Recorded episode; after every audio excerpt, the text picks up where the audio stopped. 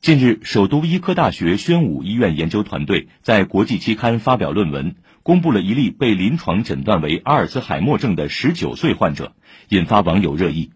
不少人表示自己也经常忘事儿、丢三落四，是不是也生病了？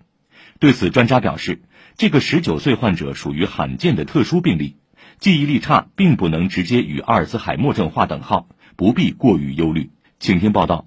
论文介绍，一名十九岁男孩出现进行性记忆衰退，受困于明显的短期记忆缺失，他会无法想起一天前发生的事，或忘记个人物品放在哪里。经系统检查评估后，确诊为阿尔茨海默症。不少年轻人看到新闻后惊呼，自己经常忘记钥匙、手机放在哪里，记错会议日期，不会也生病了吧？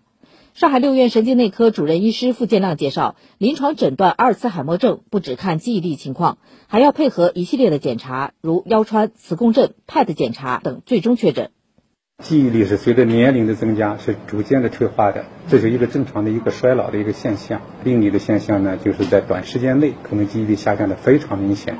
特别跟同年龄人比较的话，一开始呢是记忆力，后来呢就是一些日常生活的能力，打电话呀。处理一些家务琐事情啊，出去购物啊，这些都会出现一些问题。到了一个晚期的话，都可能出现一些精神的症状，像抑郁啊、焦虑啊、躁狂啊、淡漠呀。瑞金医院神经内科主任医师王刚在门诊时也遇到过年轻患者来问诊，经检查发现，记忆力减退大多不是病理性的，而是和压力大、睡眠不足等因素有关。过去把阿尔茨海默症称为老年痴呆，就是认为这是老人才会得的病。实际上，近几年患者群体虽然还是以老年人为主，但确实出现了年轻化趋势。四五十岁发病患者相比过去增多，偶见三十岁以下患者，多有家族遗传史。有阿尔茨海默病呢，它分为早发型、晚发型，一般是六十五岁或者六十岁以后发病的。那么早发的呢，通常比较年轻。我们碰到最年轻的，可能三十多岁就已经生了这个阿尔茨海默病了。它一般有这个遗传背景、家族突变的，我们叫遗传性的。统计显示，我国阿尔茨海默病发病率呈递增趋势，发病率每五年增加一倍。预计到二零三零年，阿尔茨海默病患者将达到三千万。